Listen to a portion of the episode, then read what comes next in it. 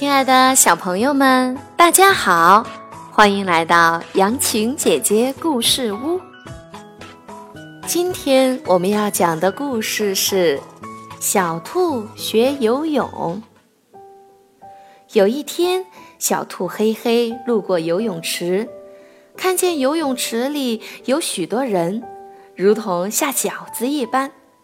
他们有的在打水仗，有的在游花式泳。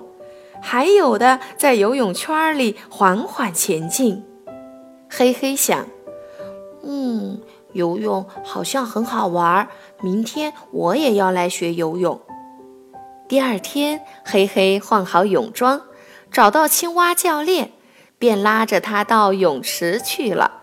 下水后，嘿嘿问教练：“嗯嗯，教练，我应该先学什么呢？”憋气。憋气是指潜在水里屏住呼吸。嘿嘿，还没有等教练说完，就潜了下去。不到五秒，他就上来了，大口大口的吸气，止不住的咳嗽声。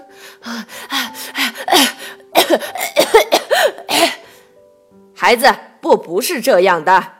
接着，青蛙教练向嘿嘿说明了正确的憋气方法。经过了多次的训练，黑黑终于学会了憋气。黑黑不仅憋气学得好，蛙泳也学得很快。学会了憋气，黑黑就开始学蛙泳。青蛙教练先演示了一遍，他照着教练的样子去做，一次两次。嗯，孩子不错嘛。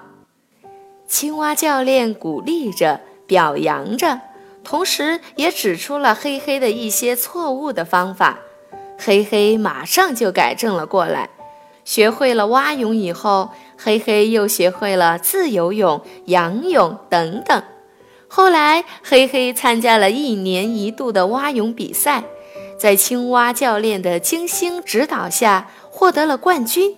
大家得到消息后，纷纷过来祝贺他呢。好了。今天我们的故事讲完了，让我们下次再见。